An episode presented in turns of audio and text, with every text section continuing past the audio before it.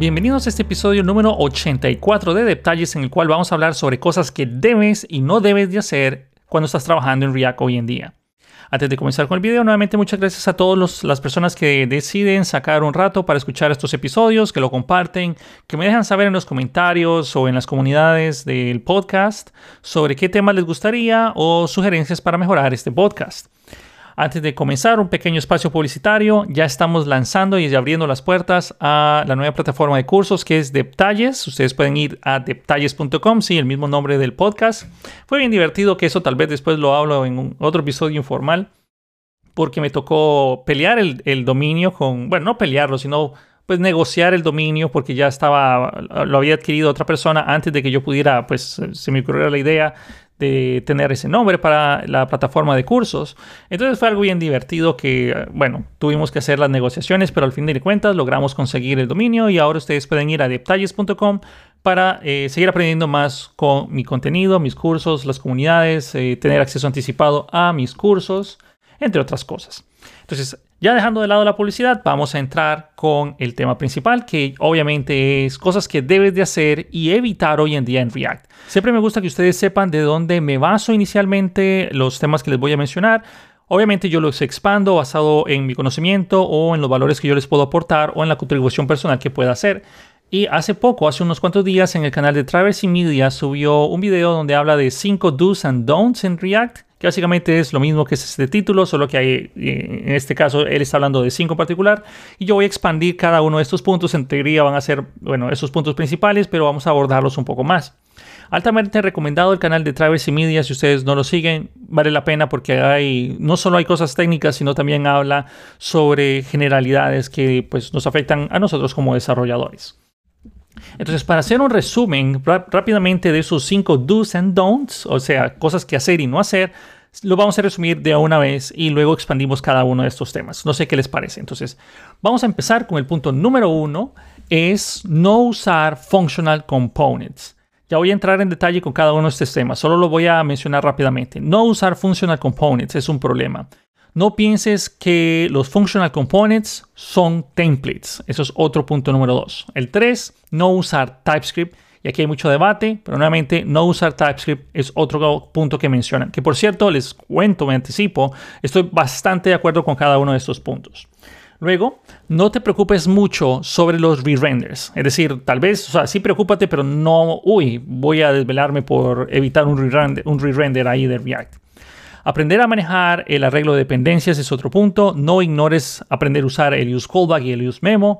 Aprende a crear tus propios custom hooks. No uses Redux solo porque sientes o crees que lo necesitas. Aprende a usar un query library o una librería para hacer queries, digámosle técnicamente, y no crees tu propia librería de UI. Estos son los cinco do's and don'ts que Traverse Media nos comparte, de los cuales yo estoy totalmente de acuerdo en todos los cinco de una vacía, especialmente el de TypeScript, pero sí, la verdad es que yo aboco bastante a TypeScript. Y si ustedes me hubieran conocido hace, bueno, cuando empecé a trabajar con Angular, vamos a ver, con Angular JS, justo cuando estaba en la beta de Angular, ahí yo tenía mis dudas y no estaba muy seguro de entrar a TypeScript. O sea, posiblemente mi posición hubiera sido totalmente diferente, pero ahora, hoy en día, la verdad es que eh, uso TypeScript hasta donde sea posible. En fin, entonces vamos a expandir cada uno de estos puntos. El primero es usar functional components y no hay que usar ya más los class-based components. ¿Por qué? Se van a preguntar.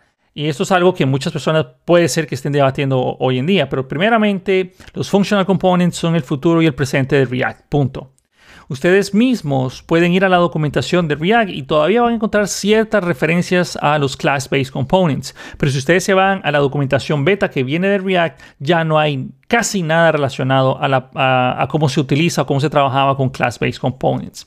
No es que su código va a dejar de funcionar, o sea, si ustedes tenían código con class-based components, va a dejar de funcionar yo creo que eventualmente un par de versiones más adelante, tal vez en la React, 20, una cosa así, tal vez me anticipo a decir, bueno, puede que ya no existan los, eh, class-based components y que desechen toda esa parte, pero todavía no está marcado de que eso va a suceder. Pero nuevamente, ya no utilicen class-based components. Ya React no está trabajando en hacer mejoras a los class-based components. Y muchas razones por las cuales ya ustedes tienen que ir a dejarlos de usar si ustedes, si ustedes están utilizándolos. Eh, siguiendo con este tema, los Functional Components tienen un mejor manejo de estados que los Class-Based Components. Gracias a los hooks nosotros podemos, eh, bueno, tenemos una forma de crear un estado reactivo y basado en los cambios. También podemos tener una forma más sencilla de conectar nuestras piezas. Y algo genial de usar estos Functional Components es que nos habilita el uso de los hooks, lo cual sinceramente, si ustedes nunca han usado los hooks de React, se pierden de algo increíble porque honestamente esto es lo que más me gusta de React. Antes no me gustaba tanto React con class-based components, no, no, lo sentía tan natural. Estar usando this por todo lado y, haciendo, eh, volviendo a ser como un enlace a las funciones y, o sea, era, era feo. Honestamente, yo no sé por qué les gustaba tanto a la gente en su momento React con class-based components. Pero los hooks son increíbles son bonitos, son, son poderosos y ahora todo está girando alrededor de los hooks. Ustedes pueden ir allá afuera y van a encontrar una cantidad increíble de hooks personalizados casi que para todo, para eh, traer información de APIs o para conectarse a lugares o para saber cuál es la ruta en la que ustedes se encuentran o para traer información del store. Todo, todo, todo, todo ahora ustedes lo pueden hacer basado en hooks y cuando comprenden ustedes los hooks, básicamente ya comprenden cómo funciona la mayor parte de ellos o los hooks de terceros que pueden estar allá afuera todo se está moviendo a trabajar con hooks, no tanto con class-based components. Y lo peor de todo es que si ustedes tienen sus componentes basados en clases, ustedes no pueden usar los hooks. Entonces, perderían la posibilidad de utilizar alguna funcionalidad bastante nueva a la cual se, se le va a seguir dando mantenimiento por quedarse en sus class-based components. Nuevamente, hay que trabajar con functional components. Luego, eh, empezar con Functional Components, si bien es cierto, puede ser un poco más complicado, ya que la curva de aprendizaje técnicamente siento que es un poquito diferente. No tanto decir, ah, ok, qué sencillo esto, o sea, nunca me gusta decir de que esto es más fácil que lo otro o que esto es súper simple, porque cada persona tiene una forma de aprendizaje diferente, cada uno tiene una experiencia diferente, que para algunas personas va a ser más sencillo entrar a los hooks y otros va a ser más sencillo entrar a los class-based components. Pero nuevamente, Olvídense, si ustedes nunca han sabido nada de React, no empiecen a estudiar clases en React.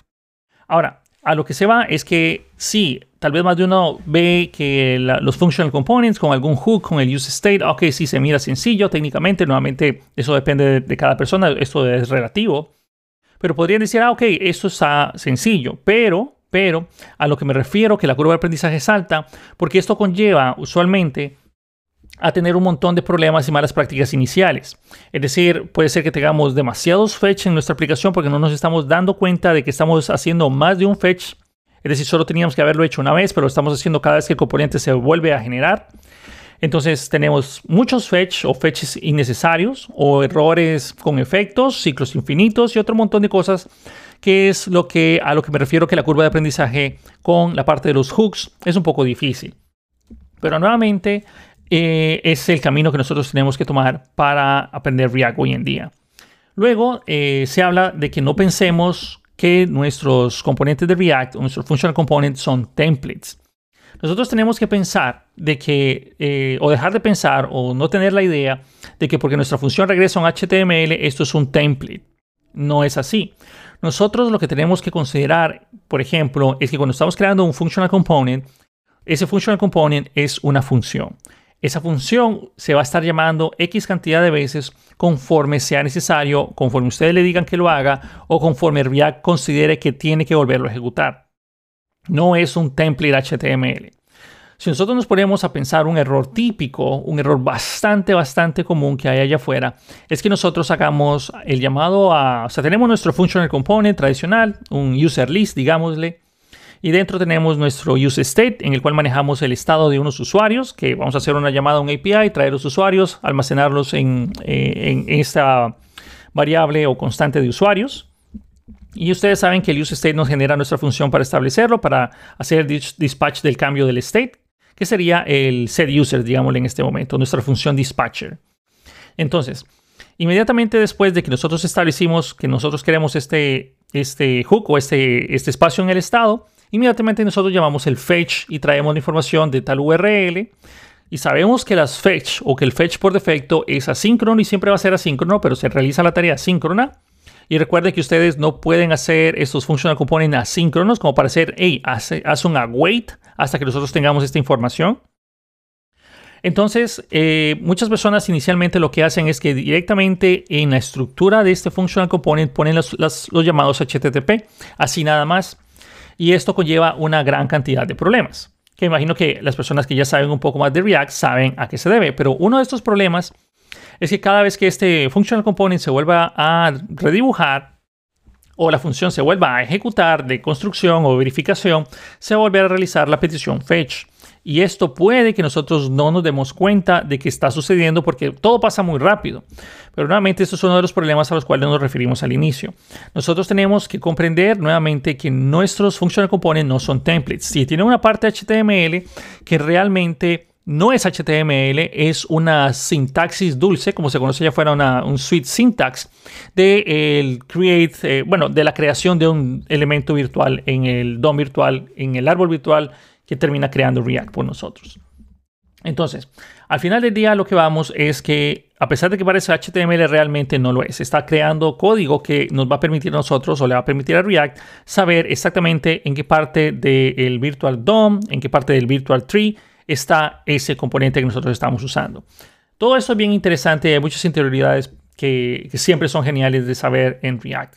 Siguiendo con la lista de do's and don'ts, el siguiente punto es usar TypeScript en tus proyectos. Yo sé que aquí hay mucha controversia, hay muchas personas que no les gusta TypeScript, hay muchas personas que sí les gusta, hay personas que, que lo detestan con todo su corazón, hay personas que dicen que mm, TypeScript es totalmente innecesario, eh, hay muchas razones y la verdad es que hay ciertos puntos que son bastante válidos, pero la mayor parte de ellos no lo son.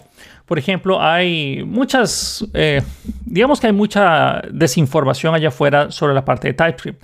Y también no quiero que ustedes tomen mis palabras como la única fuente de la verdad, porque al igual que otras fuentes, yo estoy inclinado a utilizar TypeScript en la mayor parte de mis proyectos de JavaScript. Es más, si voy a trabajar con JavaScript principalmente, voy a buscar una forma de integrarlo con TypeScript.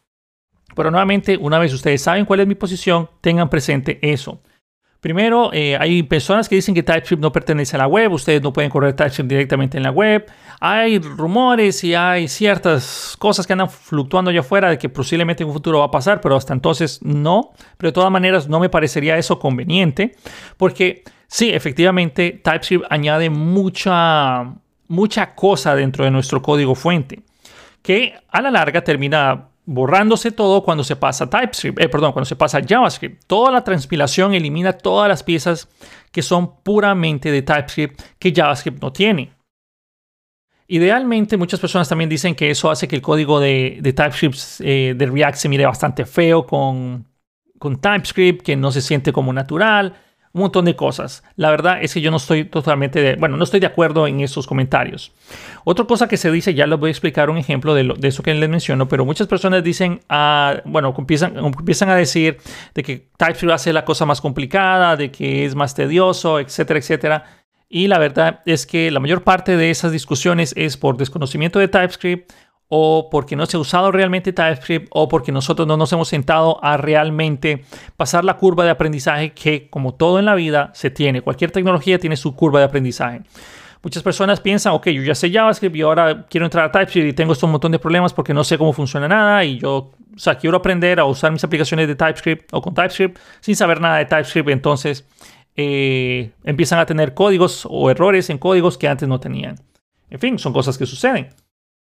Primeramente, TypeScript a ustedes les va a permitir tener un código más fácil de leer, más fácil de mantener, menos propenso a errores, más fácil de, trabajar en forma colaborativa, inclusive con menos código de JavaScript. Aunque ustedes no crean, sí, con menos código de JavaScript. Una, una, una crítica que se le da bastante, ya les voy a mencionar sobre este punto también, el siguiente ejemplo que les voy a mencionar, pero una crítica que se le da bastante es que eh, TypeScript llena mucho de código nuestra aplicación a veces. Digamos, nuestros componentes, en lugar de ser más sencillos, ahora tenemos más cosas, ahora tenemos interfaces, tenemos un montón de cosas que andan flotando por todo lado. Y nuevamente, eso, nada de eso es cierto. Primeramente, recuerden, cuando ustedes están trabajando en TypeScript y hacen la transpilación, que es el proceso de convertir su código de TypeScript a JavaScript, todo lo que es código propiamente de TypeScript desaparece. Eso trae un beneficio que nos ayuda a nosotros a reducir el código de JavaScript en nuestro proyecto. Sí, van a añadir ciertas eh, funcionalidades extra. Por ejemplo, para poder utilizar enumeraciones, las va a convertir en un objeto que tenga cierto tipo de mapa interno o, una, un objeto con, con pares de valores. Eh, bueno, conocido como diccionarios en otros lugares. Pero en pocas palabras, en estos casos sí ustedes van a tener un poco más de código. Pero en otros casos, como cuando ustedes están definiendo un componente, vamos a decirle un componente que se encarga de imprimir o de mostrar una lista de, de usuarios, una lista de personas y ustedes pueden hacer clic en una de esas personas. Entonces ustedes hacen este componente, pero ustedes están esperando recibir la lista de personas desde un componente padre y también están esperando eh, la función que vamos a disparar cuando hacemos clic en cada una de esas personas. Si nosotros estuviéramos trabajando únicamente en JavaScript y queremos tener el tipado estricto o por lo menos algo de ayuda para decirle a otros desarrolladores, hey, esto es lo que yo estoy esperando y esto es lo que vas a recibir cuando hagas clic en un, o cuando mi componente emita esa información, en pocas palabras. Entonces lo que nosotros hacemos es utilizar prop types, pero toda la parte de los prop types es código que físicamente va a ir a nuestro proyecto. Si ustedes tienen 50 functional components y los 50 tienen prop types, esos 50 esas 50 partes o configuraciones adicionales de sus objetos, de, sus functional components, van a ser parte del bondo final de su aplicación. Esto se resolvería de una manera muy fácil, muy limpia, si simplemente utilizamos TypeScript. En pocas palabras, en JavaScript, nosotros definíamos el componente, definimos nuestro arreglo de properties, la desestructuramos, hacemos el return, etcétera, el comportamiento que nosotros queremos del functional component, y adicionalmente, abajo de, la definición del componente, empezamos a decir eh, el nombre del componente, punto prop types, y definimos cada uno de los prop types. Hay que hacer una importación de los prop types, decir de qué tipo de dato es esto y eh, hacerlo eh, obligatorio y demás. Pero a todo esto no, no nos da el, mismo beneficio que TypeScript nos va a dar en unos instantes. Entonces, eso es como lucería eh, solamente en JavaScript. Más de uno va a decir, ah, bueno, pero yo no uso prop types. Ah, bueno, está bien, no hay problema. Eh, mucha suerte el día de mañana cuando quieras proteger o saber cómo funcionan tus componentes. Entonces, nuevamente, eh, pros y cons por todo lado. Si nosotros lo pasamos a TypeScript, se reduce a más de la mitad del código que nosotros teníamos. Únicamente hacemos la definición de nuestro componente Tendríamos que decir obviamente que es un functional component. Existe ya propiamente una interfaz que, que viene en, en, propia librería de React. Ustedes simplemente lo desestructuran y toman el functional component o bien usan react.fc para declarar que es un tipo de dato de functional component. Dicen que qué información es la que ustedes están esperando, que sería, por ejemplo, en mis properties voy a recibir una lista de personas, ustedes definen el tipo de dato personas y dicen, ok, esto es un arreglo, y eso le pone la restricción de que ese objeto tiene que cumplir todas las propiedades que yo estoy definiendo ahí.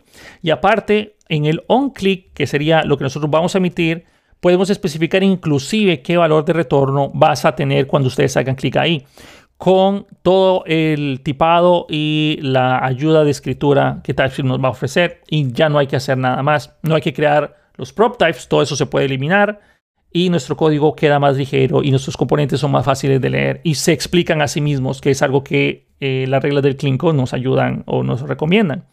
De nuevo, no tomen todos mis comentarios como si fueran la última, la última palabra. Recuerden, yo estoy inclinado a utilizar TypeScript, pero nuevamente TypeScript es genial. Nos ayuda muchísimo a tener un código más mantenible, más fácil de leer, menos propenso a errores con la excepción de que nosotros tenemos que invertir un poco más de tiempo para la hora de escribirlo, pero muchas veces ese tiempo que nosotros estaríamos invirtiendo en añadir tipos, en crear interfaces, en definir eh, cómo, cómo lucen los datos o qué información puede emitir, etcétera, ese tiempo usualmente se puede recuperar muy fácil cuando ustedes están corriendo una aplicación y les toca depurar algo porque un valor regresó nulo o undefined y ustedes no saben dónde es que eso está saliendo mal. Con TypeScript ustedes se, ahorrarían saber de que eso fue posible. Claro, también hay muchas personas que dicen, bueno, pero TypeScript realmente no es un... Eh, este superset de TypeScript realmente no es type safety, o sea, no tiene un type safety obligatorio o totalmente confiable. Porque realmente hay, hay cosas que, que sí dependen. Por ejemplo, si ustedes están creando una interfaz que está relacionada a una petición HTTP, TypeScript no tiene una manera de saber qué información es la que va a regresar ese endpoint de HTTP. Entonces ustedes le dicen, va a lucir de esta manera y si ustedes se equivocan en ese punto van a cargar un problema que también a la larga puede ser difícil de rastrear en el lado de TypeScript. Pero nuevamente ahí ya son otro tipo, es otro tipo de problemas que realmente no es tanto problema de, de TypeScript, sino fue que nosotros lo utilizamos mal o que pensamos mal o que no sabíamos de que ese valor podía venir nulo o etcétera, etcétera. Otro punto que hablamos de los do's and don'ts de React es no te preocupes tanto de que React haga un re-render de nuevo. Es decir, si ustedes ven que se redibuja dos, tres veces, cuatro veces, o sea, no se desvivan por hacer optimizaciones prematuras a su aplicación. Puede ser, la mayor parte del tiempo puede ser que React está determinando que es necesario. O puede ser que ustedes estén trabajando con el modo estricto que es recomendado y el modo estricto dispara dos veces los use effects. Eso es normal. Y eso es, o ese doble disparo de, en el modo estricto, en la parte de React, en desarrollo sucede únicamente, no funciona así en producción, pero en desarrollo funciona y está hecho de tal manera para que se aseguren de que los efectos no vayan a afectar propiamente o que no tengan comportamiento no deseado si se llegaran a disparar dos veces. De nuevo, recuerden que eso solo pasa en desarrollo, no en producción, y es algo que ustedes no deben de desactivar. Es más, tienen que tratar de hacer que esos efectos no impacten dos veces la base de datos, porque eso sería pues mala práctica también. Traten de eh, mantener esas restricciones que el equipo de React puso para que nosotros seamos buenos desarrolladores de React y también sigamos estos patrones que ellos recomiendan.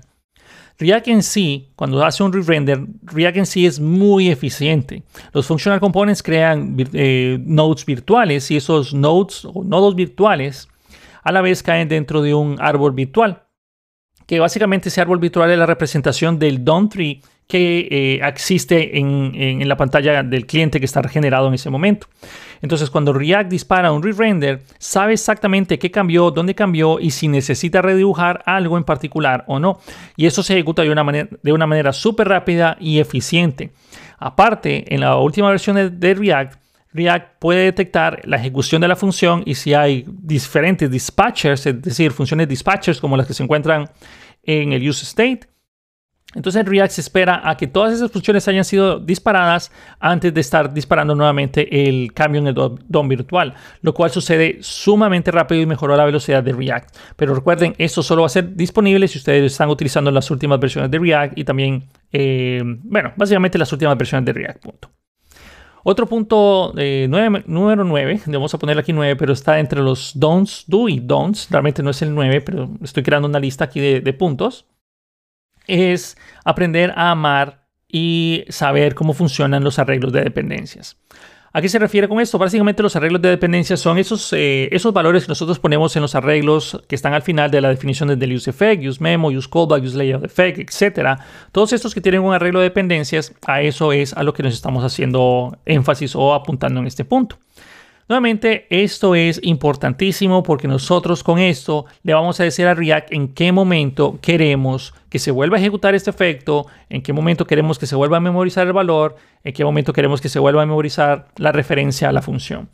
Es importante que nosotros aprendamos a usar esto.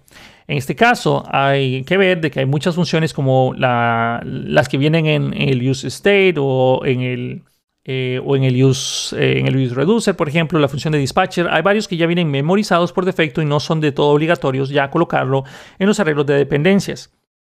Pero idealmente nosotros tenemos que saber en qué momento vamos a colocar qué valores dentro de estos arreglos de dependencias. La verdad es que ustedes tienen que procurar ser bien eficientes porque cualquier arreglo de dependencias, o sea, cualquier cambio en, esto, en estos arreglos de dependencias van a volver a disparar el efecto en este, en este caso. Usualmente esto es lo que conlleva a los principales problemas que nosotros tenemos de que se está haciendo un redibujo infinito. Es decir, se vuelve a disparar el re-render y ese re-render dispara otro re-render y así empieza y hace un ciclo infinito que últimamente ya se cancela dependiendo de, la versión de React. Antes se quedaba pegado y ejecutando y ejecutando y ejecutando hasta que se trabara la máquina. Ahora ya eh, lanza un error de un número máximo de, de call stacks. Es decir, llega un punto donde ya no va a seguir ejecutando y muestra un error. Nuevamente hay que aprender a dominar ese arreglo de dependencias porque va a hacer nuestras aplicaciones aún más eficientes. Luego tenemos otro punto importante que es no desactivar el linter.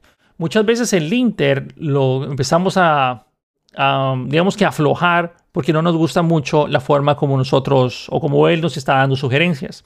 El linter tiene por objetivo ayudarte a seguir las prácticas recomendadas por el equipo de React. Es más, cuando ustedes crean una aplicación, por ejemplo, lo hacen con Bit, eh, bueno, cuando lo hacen con el CRA de Create React App o lo hacen con Bit y crean rápidamente su, su proyecto de React, ya viene con un linter que está hecho para seguir las buenas prácticas recomendadas por ya sea, bueno, obviamente React, pero también por la parte de CRA o Bit lo cual nuevamente vale la pena hacerlo. Les va a ayudar a ser mejores desarrolladores de React y también les va a ayudar a atrapar este tipo de problemas. Por ejemplo, hey, falta una dependencia en este arreglo, cosas que TypeScript no les va a hacer por ustedes porque TypeScript está revisando el tipado estricto, no está verificando el funcionamiento propio de React. O si ustedes tienen este tipo de función, ¿qué es lo que va a suceder aquí? Entonces, nuevamente, no deshabiliten el linter. Eso es algo de los cuales que posiblemente más de uno de ustedes van, van, a acordarse de algunos cursos míos. Por ejemplo, tengo uno en, la mente bastante fresco que es el de Nest, en el cual yo desactivo el pretty y desactivo ciertas configuraciones del linter porque es bastante agresivo, especialmente cuando estamos aprendiendo. Y obviamente yo quiero que ustedes lo miren de entrada para que aprendan y, sientan, y tengan la experiencia sin que les esté molestando de que ustedes están poniendo un espacio aquí adentro o un espacio entre dos llaves, por ejemplo. Pero nuevamente, cuando ustedes se encuentren en proyectos, no desactiven el Inter. Esa información es valiosísima que les va a ayudar a ustedes. Tal vez un poco más de... O sea, al principio puede ser un poco molesto, pero cuando ustedes ya se acostumbran, ya van a hacer toda esta información o todos esos cambios o toda la, apariencia del código y la forma del código sin pensar que el Inter está ahí. Luego tenemos otro do and don't, que es eh, no, ah, bueno, no hay que ignorar el uso de use callback y use memo. Hay muchas personas que hacen sus aplicaciones de React y nunca utilizan el use callback y el use memo. Eh, dependiendo de la aplicación, puede que sí haya un impacto o no, todo va a depender del, objetivo de la misma. Pero en pocas palabras, ustedes tienen que saber el use callback y el use memo. Por ejemplo, el use memo hay que usarlos cuando ustedes tienen propiedades computadas, digamos que tienen un arreglo o un objeto. Recuerden que todos los arreglos y objetos siempre pasan por referencia y si ustedes están haciéndoles algún tipo de cambio o sea, algún tipo de procesamiento con el arreglo, ya sea que lo ordenen o que lo filtren o que hagan una sumarización o que cuenten los valores. Si ustedes eh, no lo están usando con memos, siempre se va a volver a calcular, siempre va a volver a reprocesar. Y si eso es algo bastante grande, porque puede ser que el día de mañana ustedes no sepan qué tan grande va a ser el arreglo de datos, la primera vez ustedes lo van a, van a sentir el, realmente el procesamiento de todo y luego solo lo van a sentir, o sea, todo va a funcionar después mucho más rápido hasta que realmente tengan que reprocesar ese arreglo. Nuevamente, no se olvide que existe el use memo. Y luego tenemos nosotros que el use callback es, no sé cómo decirlo, pero es indispensable que ustedes sepan en qué momentos lo pueden utilizar y, y en qué momentos deben de usarlo, en qué momentos son opcionales y en qué momentos son obligatorios usarlo.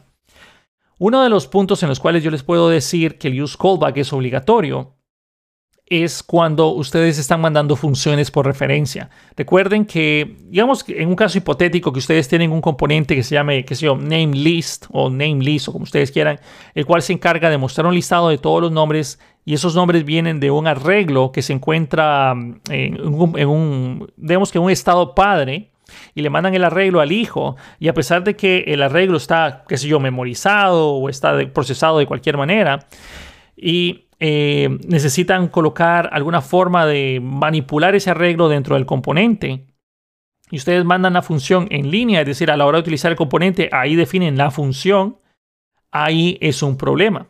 ¿Por qué? Porque aunque en, todo caso, aunque ustedes tengan dentro del componente name list eso memorizado, por ejemplo, sorted names igual a use memo y luego ahí hacen el sort del arreglo y en el arreglo de dependencias ustedes tienen el arreglo de los nombres más la función en la cual ustedes van a aplicar el filtro o la forma de ordenarlo. Si ustedes lo hacen de esa manera, a pesar de que está memorizado, siempre se va a volver a procesar, siempre se va a volver a generar esa función o ese valor memorizado. ¿Por qué? Porque recuerden que en JavaScript las funciones, o bueno, en realidad en, general toda la parte de JavaScript, no solo, no solo en React, pero en general en JavaScript, cuando ustedes pasan alguna función, obviamente las funciones son objetos y los objetos pasan por referencia, pero React y JavaScript en sí no van a fijarse si la función es la misma. Es decir, no van a decir, ok, es la misma cantidad de argumentos y responden el mismo valor o retornan el mismo valor. No lo va a ver así de esa manera React ni JavaScript. Para React y JavaScript va a ser una nueva función, aunque el código sea interno 100% igual, que ustedes tengan exactamente los mismos comentarios, espacios, aunque sea literalmente igual, cuando ustedes definen esa función en línea, es decir, a la hora de utilizarlo en el componente, o bien, ustedes mandan la referencia a la función que ustedes hicieron constante mi función igual y ya definen la función.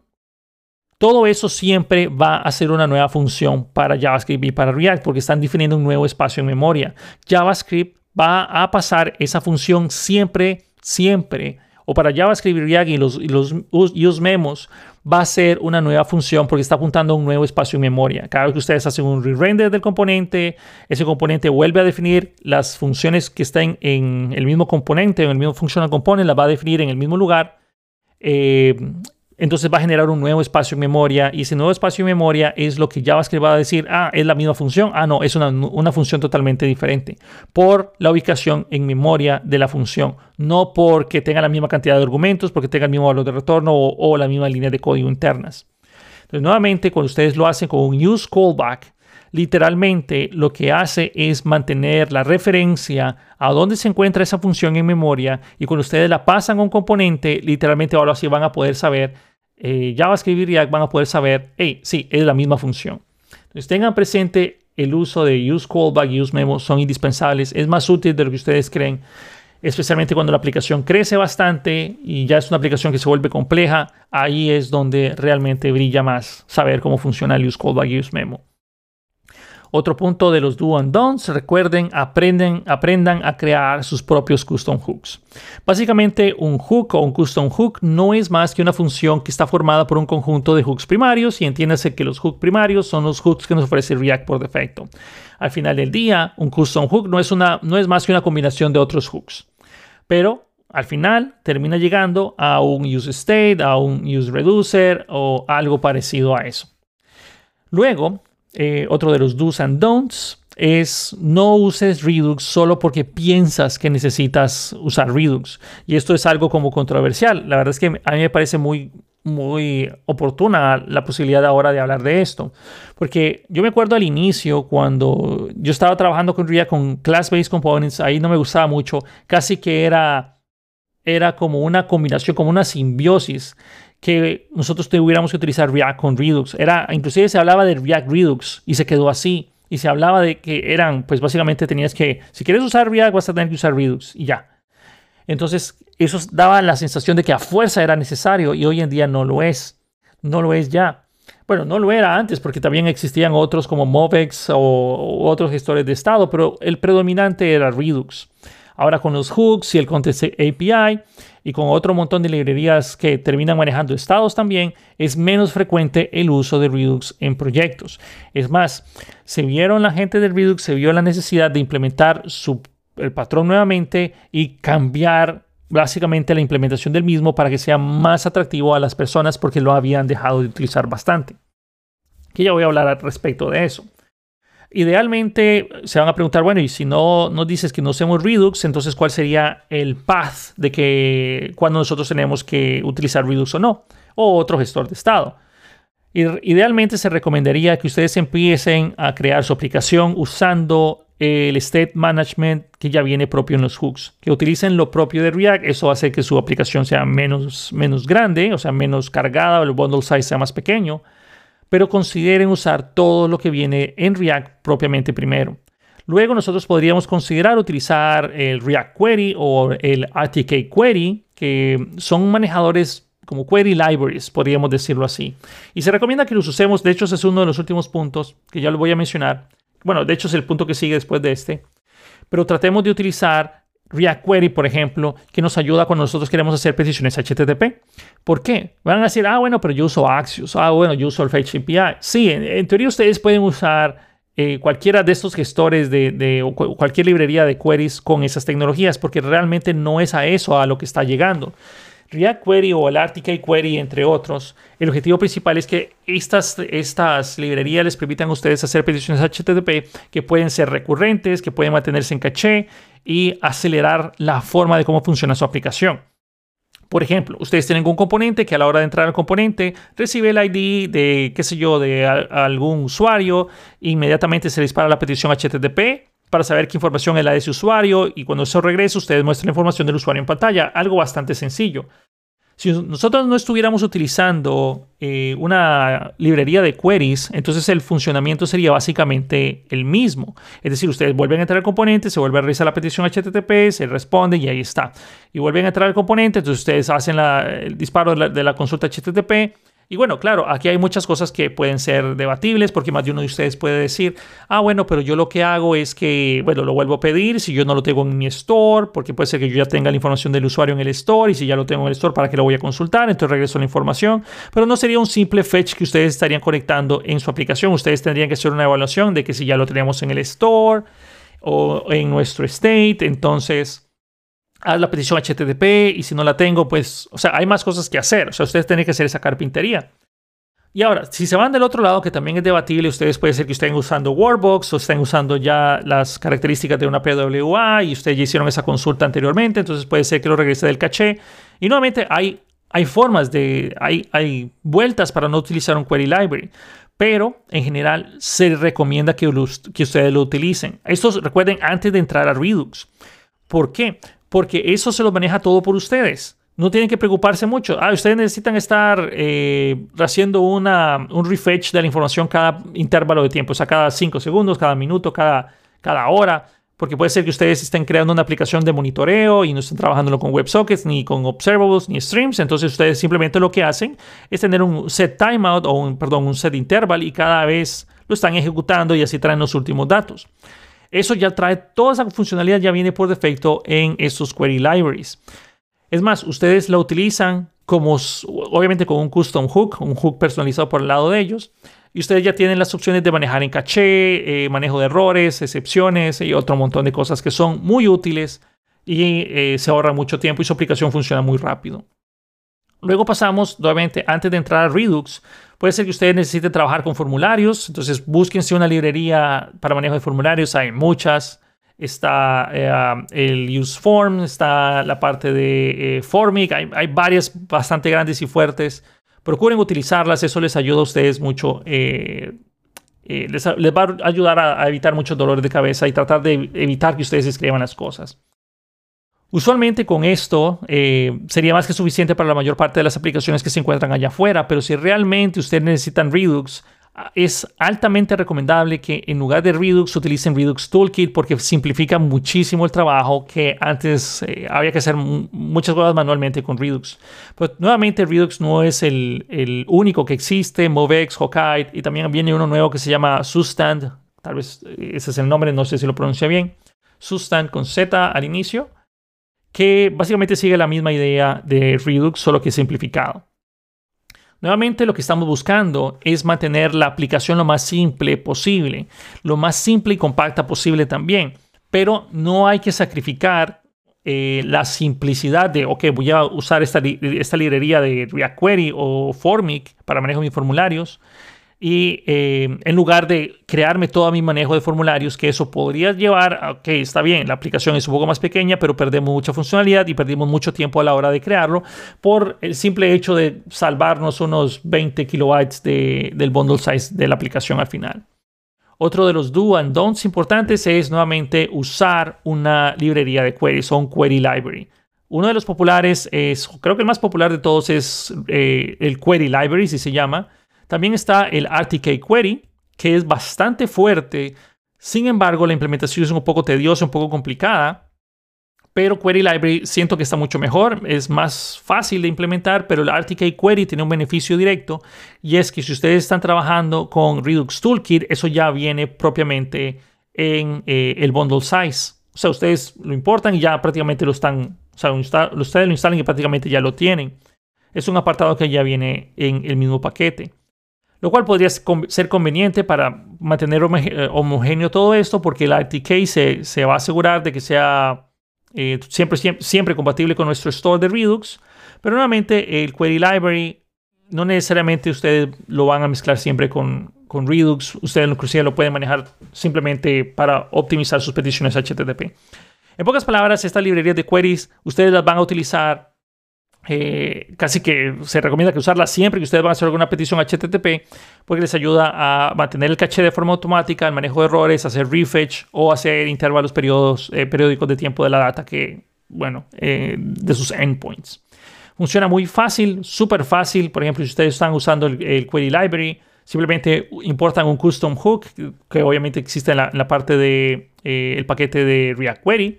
Se llama useQuery regresa la información que ustedes están, pidiendo. El, el primer argumento es el nombre de, digámosle que el caché que ustedes quieren que sea manejado. Y luego la función de cómo ustedes van a obtener la data. Eso es básicamente todo así de la forma más simple. Y pueden eh, saber cuando la data cambia, como si ustedes tuvieran internamente un use state. Entonces ustedes fácilmente se ahorran una gran cantidad de trabajo e implementan una cantidad enorme de funcionalidades con algo tan sencillo como lo que les acabo de mencionar. Básicamente se reduce a que si ustedes van a hacer peticiones HTTP, se considera y se aconseja utilizar Query Library o alguno similar para mejorar la experiencia del usuario. Punto de, último punto de los do and don'ts, sería el número 10 propiamente, no pierdas el tiempo creando tu propia librería de UI. A menos de que ustedes tengan todo el tiempo del mundo y alguien les pague a ustedes por hacer esa librería de UI, no se pongan a hacerlo. Y la verdad estoy totalmente de acuerdo, especialmente porque la mayor parte de nosotros, los programadores, somos terribles diseñadores gráficos. Usualmente es como una balanza. O ustedes son muy buenos desarrolladores o son muy buenos diseñadores. Pero encontrar un muy buen programador que sea a la vez muy buen diseñador es algo bastante difícil de encontrar.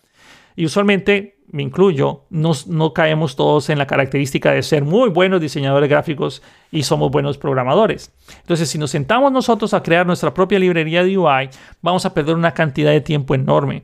No solo el hecho de que tal vez la primera vez quede bien, pero la segunda vez, y nosotros tenemos que hacer actualizaciones o mantenimientos, y es muy difícil eh, sentarse con el equipo de diseño y estandarizar los componentes que nosotros tenemos. Eso consume mucho tiempo. Honestamente, nadie tiene el tiempo para crearse una librería de UI por su cuenta, a menos de que ustedes quieran, tengan una idea súper genial y se tengan un equipo para hacerla y puedan poner el proyecto open source, porque si ustedes empiezan a cobrar por esto, no es algo que va a generar mucho ingreso ustedes van a generar más con publicidad, con, eh, cuando tenga una gran comunidad de personas que están utilizando su librería de UI. Pero en general, si ustedes lo que quieren hacer es eh, aplicaciones para ya sea sus clientes o en las empresas donde están, utilicen una librería de UI. Existen muchísimas allá afuera. Está Material UI, está Bootstrap, está Andy, está NextUI, están, qué sé yo, X cantidad de, de, de librerías de UI que usualmente ya vienen con todos los componentes o la mayor parte de los componentes que ustedes van a necesitar con, eh, bueno, todos los componentes eh, listos para trabajar en, modo responsive o mobile first, que es lo que se, lo que se aconseja hoy en día. Que, bueno, ustedes saben a lo que voy, así ustedes no, les toca reinventar la rueda. Es más fácil sentarse con un equipo de, diseñadores y decir, ok, estos son los, los, componentes que yo que tengo a mi disposición, estos son los que estamos usando. Si vas a diseñar pantallas, úsalo con estos componentes que yo te estoy facilitando, que están en la documentación, y nos ahorramos mucho trabajo. Entonces, nuevamente, usar una librería de UI en lugar de pensar en que voy a crear la mía propia, a pesar de que al inicio tal vez sea una muy buena idea, pero conforme más pasa el tiempo, esa idea es cada vez más cuestionable. Perdemos mucho tiempo manteniendo eso, perdemos mucho tiempo ah, haciendo pequeños detalles o añadiendo nuevas funcionalidades, se pierde mucho, mucho tiempo. Y en fin, con esto fue eh, lo que quería hablar en este episodio de detalles de las cosas que nosotros tenemos que hacer y evitar en React programando hoy en día. Nuevamente, si este episodio de, detalles te gustó, no te olvides de dejarlo en los comentarios, ya sea del video o en la comunidad de detalles del podcast o en mi Twitter del podcast o en cualquiera de los lugares donde propiamente hablamos sobre estos episodios, porque así ustedes pueden darme sugerencias, que les gusta, que les gustaría hablar en próximos temas o sugerencias para mejorar el podcast, todo eso es bienvenido. Nuevamente, antes de terminar el episodio y decirles que nos vemos hasta la próxima semana, nuevamente un pequeño espacio publicitario de nuevo. Eh, si pueden visitar detalles.com, ahí tenemos muchos cursos gratuitos, tenemos información, obviamente también tenemos información gratuita que les puede servir. Hemos puesto todas las introducciones de los cursos gratuitos para que ustedes puedan verlo y que puedan tener una base de una tecnología para que ustedes mismos puedan decir si este curso me sirve, si no me sirve y a la vez mantener el seguimiento de los mismos. Hemos creado una, comunidad, también tenemos clases en vivo, tenemos, eh, obviamente con la parte de la comunidad nosotros estamos buscando de que sea moderada y que nos, no se falte el respeto a nadie. Obviamente que nos sirvan a nosotros también para crecer como programadores y conversar con otros estudiantes que también están en las mismas que nosotros. Y en fin, ofrecer también el acceso anticipado a los cursos. Por ejemplo, ya pueden consultar ahí el curso de GraphQL con Nest que ya tiene más o menos unas 13, 14 horas de video bajo demanda que ya pueden empezar a consultar inmediatamente. Nuevamente, eh, también si ustedes quieren saber más información sobre qué va a pasar con los cursos de Udemy, tengo varios videos. Hace poquito subí uno hablando de eso, pero básicamente nada va a ser diferente. Udemy va a quedar exactamente igual como está. Va a recibir actualizaciones. Yo voy a publicar los cursos después. Cuando termine de Nest, lo voy a subir allá. En fin, no se preocupen, pueden ver mis videos de YouTube al respecto o seguirme en mi Twitter, arroba fernando-r85 o HER85 para que eh, sepan más información al respecto. Espero que este episodio les haya gustado. Nuevamente se despide de ustedes Fernando Herrera y para mí siempre es un placer hacer estos episodios de podcast y me gusta mucho tener la oportunidad de llegar a, a cada uno de ustedes. Nuevamente, cuídense, nos vemos en el próximo episodio de Detalles. Hasta la próxima.